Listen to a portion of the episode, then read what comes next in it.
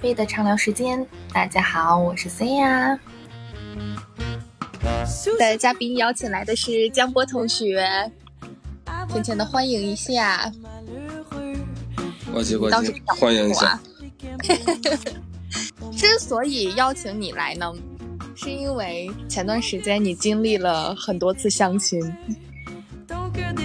对我不是很多次，非常多次。从 从从我休假开始，一直到现在了，持续有一个多月、两个月了。你是从什么时候开始家里面要你相亲的？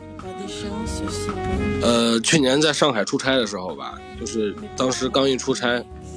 然后工作压力可能没那么大了，家里人就开始说这方面的事儿了。那时候就陆陆续续的有推一些微信。啊，然后一直到出完差，然后今年回来，然后就开始陆续见面了。然后回来之后，有一些是甚至微信都没加，就长辈一说，然后就去见面的；有一些是加了微信，然后去见面的。反正也也很多种情况吧。你大概能算出来你见了多少人吗？我感觉我能见七八个吧，差不多。有没有什么印象比较深的相亲经历？印象最深的这个经历，一个是，嗯，其实其实相亲的话，它无非就是两种，一种就是你提前加了微信聊过了，大概大家有个了解了，然后再去见面；另外一种就是，就像我刚才说的，你回来之后，长辈就直接给你介绍这个是谁谁谁谁谁，然后你就去见面。印象比较深的就是你完全没有见过的，然后你一见面之后，你会发现两个人坐那儿非常奇怪吧，我用这个词。别奇怪，坐一块也不知道说啥，完全是两个陌生人。主要大家是朋友也还好，那有相亲的这个目的，坐在一块，反正让我感觉非常非常尴尬。你如果是一个陌生人的话，就是大家完全都没完全都不认识，是朋友介绍认识的，那咱们在在一起其实还蛮有话题的，因为是从零开始嘛，大家都双方都还还是有一定的那个好奇感，有新鲜感。但是如果说你有这个家里人去介入这个事儿，你就不会是这种感觉了，你会觉得这个是我家里人给我介绍的谁谁谁谁的亲戚，啊，然后我们今天坐一块儿就是为了说说一个什么样的事儿，就很多话题，你在平时会觉得不尴尬的话题，在那个场景下，在那个情景中，你也会觉得很尴尬，你不知道哪句话该说，哪句话不该说，因为它不像朋友之间，或者跟陌生人之间。一种聊天的方式，那个模式就让你感觉到有点不太适应，嗯起码我是这样的。那有没有遇见过那种，嗯，就是你见到他了之后，你觉得如果抛开这个情景，抛开是父母介绍的这个概念，如果抛开这个情景的话，你会觉得对方还不错？有没有这样的人？倒是有，我有觉得有一个姑娘倒是挺合适的，嗯，但是如果，但是我现在要说的就是，因为在这个情景中，所以你会觉得这个事情特别刻意，也就是我刚才说的嘛，很多话你说出来之后，感觉，啊，好像不是那么合适。但是如果说我们是自己认识，或者是朋友，互相介绍一个朋友认识一下，大家一起出去吃个饭或者干嘛，我就不会觉得很刻意，有这样的。按理来说，你们应该是接受了相亲这种方式，才愿意去见这个人才对呀？为什么会这么排斥这个方式呢？首先，我之前没有相过亲，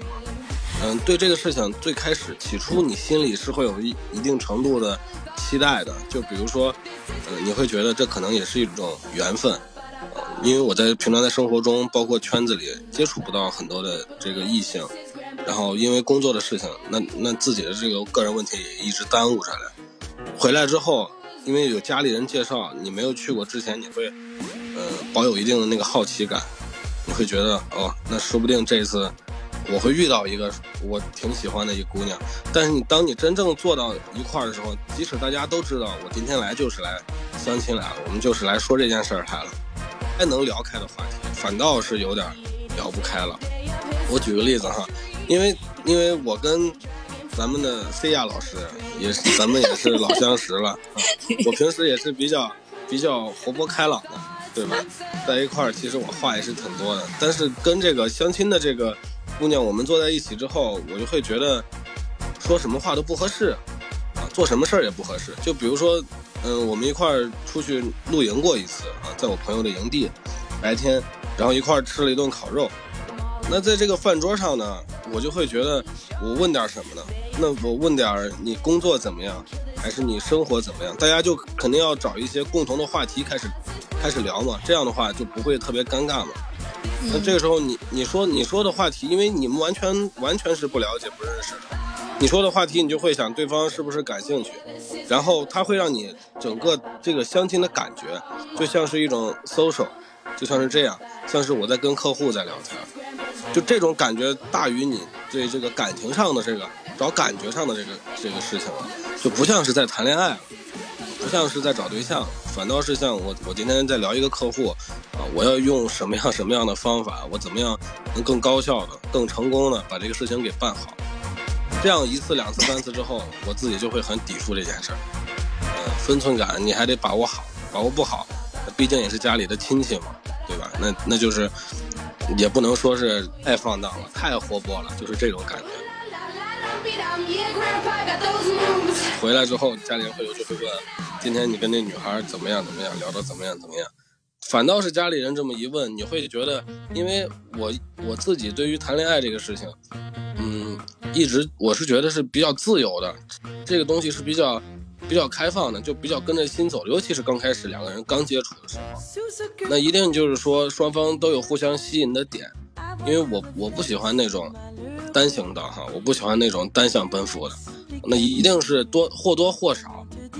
哪怕是我喜欢他多一点，他喜欢我少一点，或者我喜欢他少一点，他喜欢我多一点，但一定是有一定这个相互吸引的。你会有一些困扰，就比如说这个姑娘她跟你说什么话，是不是他家里人跟他说的呀？他要他是不是要怎么样一下呀？你会觉得很多行为他本身就跟谈恋爱这个事情背道而驰了，你会觉得很奇怪。我去之前，我心里很很有一定的预期吧。我我希望遇到一个什么样的人，或者我觉得你是个什么样的人。通过咱俩聊天，通过看照片之后，我可能觉得是什么样的人，或多或少都会有一些跟心理上的落差。因为我平常在网上很少跟人，跟跟人聊天，我是属于那种现实中朋友比较多，大家在一起坐着，坐的比较多。然后在网上本来就跟人聊的少。你尤其是相亲这种，那就是大把的时间都在网上，然后聊着聊着，然后出来约约一下，聊着聊着出来约一下，你就会会让人感觉这样，反正让我让我特别不适应。你不是上次对那个姑娘感觉还不错吗？我是觉得这个就看我刚才跟你反复在强调这个观点，我是觉得她比较合适。对于我来说，到这个阶段了，家里人也说了。我是我只是觉得比较合适，但是你要说喜欢的话，那肯定是谈不上，谈不上喜欢不喜欢的问题，只能说各方面条件来说，我们双方比较匹配，啊，那是这是一个机会，那就主动的去接触一下。但是这个动机并不是因为我喜欢你，或者是我觉得你特别好，我我某一点我特别欣赏，啊，我很主动的想去跟你接近，这个东西在我这儿，它其实是性质上是不一样的。如果说你现阶段你就是想找一个合适的人，那那按理来说你就会去喜欢你认为的合适的这个人呢？所以你怎么去界定这个喜欢跟合适？因为因为这个其实我觉得，这个就是一个主观上的事情，它不是一个客观的呀。嗯，比如说我现在说我相亲的有一个姑娘，我觉得挺合适的，也只是说我们两个这个家庭情况，然后工作收入。然后包括这个社交的这个圈子，兴趣爱好，大家聊起来可能是比较合适，没有那么相悖的。但是喜欢这个东西，并不是说合适了我就会觉得很喜欢你。那你有没有类似的经历哈？其实也也会有很多，就是我我挺喜欢这姑娘。其实我俩有很多情况呀，条件也不是很合适。谈了对象之后，慢慢的两个人相处，把很多不合适的东西，就是变成合适了。就是我以往有这样的经历，只不过后来因为。一些客观的因素吧，可能导致 对象就黄了。就这个姑娘就也会觉得她挺合适的，但是不是一个一个就是说一见钟情，或者说是聊两天我就觉得哎我还挺喜欢你的，没有这种感觉。如果是喜欢的话，其实很多事情在当下你是不会去想那么多的，对不对？那你觉得一见钟情中的是什么呢？肯定是始于颜值嘛。咱们说话，我说话这也比较直接啊，那肯定是看咱们就说看上去比较有眼缘啊，然后聊着聊着发现咱们很话话里很投机啊，可能在某一某一个点上面你特别吸引我啊，那我觉得这个就是喜欢了。我不是特别喜欢在社交软件上一直聊天的那种，我平常微信跟人长时间的聊天都没有。一般关系好的朋友，我们都会经常线下一块约一约，坐一坐。包括我本身异性朋友本来也不多，对吧？那古呃那个 C 亚老师算是一个比较好异性朋友，对吧？我平常跟你这种相处模式，就是跟异性异性的好朋友相处模式就是这样的。我也微信上聊的很少，但是你要是来北京或者是你来西安，咱们经常就会约一下，约一下出来吃个饭。这个我是我是这样的一个模式，所以说。你要说我特别喜欢谁，在网上一看谁的照片，跟谁就聊天呢？这种还是比较少，比较慢热。来，嗯，比较慢热。你你还比较慢热呢？我我感觉我挺慢的，反正不太快。所以你在跟一个人接触的时候，是需要多久来确定你要跟他在一起？嗯，我想想，我之前谈过的这个。有过的这个恋爱经历吧，最最快的也可能要两个月左右吧，最快的有也有也要一两个月左右，反正就是刚开始先了解。其实，因为我不知道别人是不是我这样的心理的状态哈，我就觉得相亲的这个事情，嗯，就我经历过之后，我觉得它就像是一个枷锁在你的这个心上套着呢，你就老觉得它它是这样的一个事儿。你会觉得很别扭，很不自然。就假设这姑娘她不是相亲的，她是咱们俩咱们出去吃饭，然后你叫了叫过来的一朋友，大家互相认识认识。那可能是如果这种情况下的话，可能心理状态就很不一样了。这个事情其实也是一个比较比较困扰的问题哈，因为你相完亲之后，肯定就会有别人中意你的，或者或者说你比较中意别人的这种情况。呃，如果说你不太喜欢啊，不太想要谈对象的话，你还得想一想这个事情该怎么拒绝，啊，反倒是就更麻烦，这个就是衍生出来更麻烦的一个问题，因为你这个东西它不是说你能直接去说的，或者直接怎么样的，而且家里人也会给你一些压力，就比如你你觉得不合适，人家觉得行，家里人就会说你再去试一试。啊，你再多见几面，再多约一约。其实你要我想，就是你觉得不合适，那就不能耽误人家，最好就跟人有话把把话说清楚嘛。你的家里面人给你相亲的对象，其实都在老家这边，但是你的工作都在北京，那怎么去让你平时平衡这个关系呢？因为我自己是有一个计划，在北京工作一段时间之后，然后是要回来的。不是说是我就定到北京了，因为我们这个职业是比较自由的，啊，因为我们就是还是技术型的嘛。西安这边也是有我们这个相对应的岗位的，也有这样的机会，所以工作上的事儿我倒不是说特别的焦虑，就是异地啊，因为现在，嗯，如果不是这个疫情的影响，其实每周也能见一次面，一周就是如果说谈了谈成了，一周也能见一次，然后短暂的可能一年的时间啊，那就会脱离这种状态。我觉得这个倒不是说特别大的一个问题。一周见一次，我觉得有点天方夜谭了吧？北京和西安的距离又不是那么的近。这个事情我经历过，呃，虽然说有点有点困难啊，但我觉得如果说哪个姑娘要真让我，我就特别喜欢，或者我特别想跟她有以后的话，那这些事情我觉得我我也可以克服，就不是说完全做不到的事儿，也不是天方夜谭，就现实上是有一些问题，有一些困难。但我觉得这些问题都是能克服的，就如果有这样一个人的话，在感情的最初期，就是两个人最不了解的情况下，异地其实很容易破裂关系。对对对，因为异地最大的问题就是说，人没有这种安全感嘛。我不知道你每天见到的是谁，这个东西都不能说是我是否足够自信了，因为面对这个未知的东西，恐惧，我觉得是人人都有。对吧那这个这个是一个困难，但是我还是那句话，如果说真是有那样的有那样的一个人，嗯，我只能说我肯定是尽力而为啊。有很多问题或者困难，那我也会想办法解决。怎么样去让让这段感情能更更更合适，或者是更好的向后走，那我也会尽我的努力去做这些事儿。天呀，你简直是一个好男人！我就是要在节目上给你相亲，给你征婚，给我征婚。咱咱说个说个不太好听的，哎，我我感觉啊，我不是特别会哄女孩高兴，包括我之前谈的对象也是，不是特别会哄人。然后，尤其是相亲这种，那我就更不在行了。我觉得我还比较适合我的，还是我自己要是能遇到一个哪个姑娘，我特别特别上心，然后我们自然发展的比较好，这样是最靠谱的。因为我以往都是这样的，就是相亲这个事儿，我本来觉得是可能是一段缘分，一见面之后大家会觉得特别好或者怎么样，实际上好像不是这么一回事儿。你经历过之后，跟你脑海里没经历之前想象的就完全不同。我刚开始会觉得这是一种机会，就不管是我遇到了谁，或者是说家里人给介绍了谁，这是如果说我们两个以后真的成了，或者说我真的很喜欢这姑娘，通过了某一种渠道我认识了她，这这我理解为这是一种机会嘛，这是也是一种缘分嘛，对吧？我觉得这挺好的，只不过这个问题可能在于我吧，我可能不是特别特别，尤其是陌生的这个姑娘。在一块坐着，我可能不是特别会会哄人或者怎么样，跟跟同性的可能还都没有这些问题，跟男娃我还挺能谝，尤其是跟女孩陌生的女孩，要坐一桌，我可能就没啥话了，我不知道该说说点啥。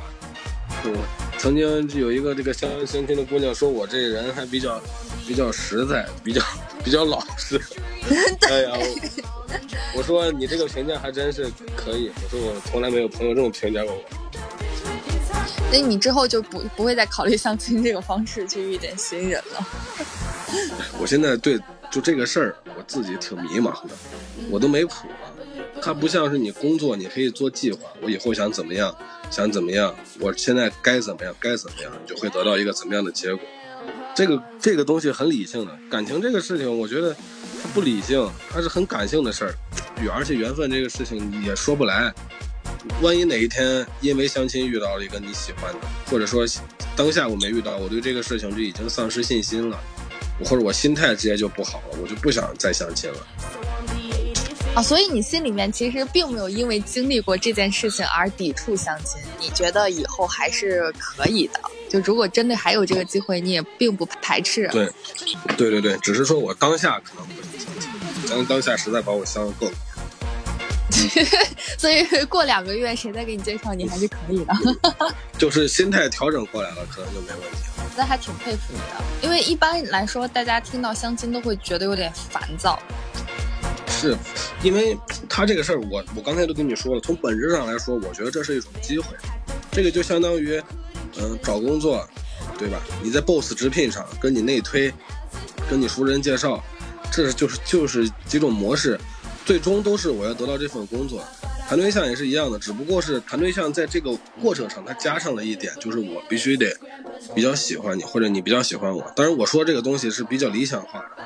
好多人说我这个想法不太接地气。现在谁还说喜欢不喜欢的？就感觉只要合适就谈，合适就结。我觉得我我还想再坚守坚守。你会以结婚为前提去恋爱吗？就是你在恋爱过程中会考虑结婚这个事儿吗？那当然会考虑啊！我觉得，就是现在谈对象，应该不像上大学那会儿。其实上大学那会儿是觉得很单纯的，就是谈恋爱就是谈恋爱。我喜欢这姑娘，我想跟这姑娘谈恋爱，那我俩就谈了，对吧？上大学的时候是这样的，现在就会觉得，嗯，因为谈恋爱跟结婚它有几点很不一样的。谈恋爱它有一些点它是不会在意的，但是如果是要结婚的话，你就比如说。嗯，我之前上学的时候，我就不会特别在意我我我谈的这个对象他是否社交特别乱，他是否怎么样，因为他爱玩，我也爱玩，我俩可以一起玩，对吧？就不会去考虑怎么样去生活这个事情，怎么样跟工作跟生活能挂钩，不用去考考虑这些事情。我们就是单纯的在谈恋爱。现在谈恋爱跟过去谈恋爱，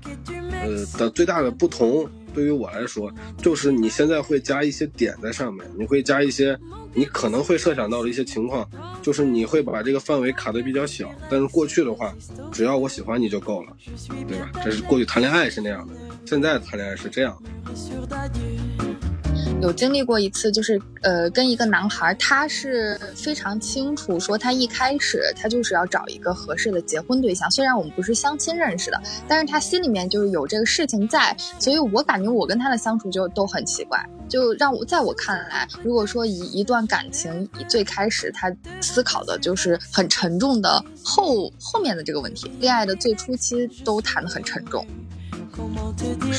这个就是我刚才说的，嗯，如果说你谈对象，尤其是相亲的时候，有很多话，你你该说不该说，你自己有点把握不出来这个度。就是相亲这个事情，它其实也就是一种认识新人的方式，所以也可以，嗯，从心底里面给对方一个机会，大方的去尝试一下，你觉得呢？对的，我觉得相亲就是一个其实挺不错的机会，嗯，不管是。就是不知道大家如果说是跟我一样有这种心理心理这样的一个，嗯，觉得比较膈应，或者觉得对这个模式不太喜欢，啊，我觉得我我自己也尽力克服吧。就不管在以后是否是以相亲的模式，还是自己能遇到一个比较喜欢的人，啊，我觉得这个是这起码是一种很好的机会。不要放弃每一次认识新人的机会，抓住你的缘分。对对对，是。今天的内容到这里就结束啦，希望你对生活永远充满热情哦。Tu as mis à l'index nos nuits blancs et nos matins gris bleus. Mais pour moi, une ex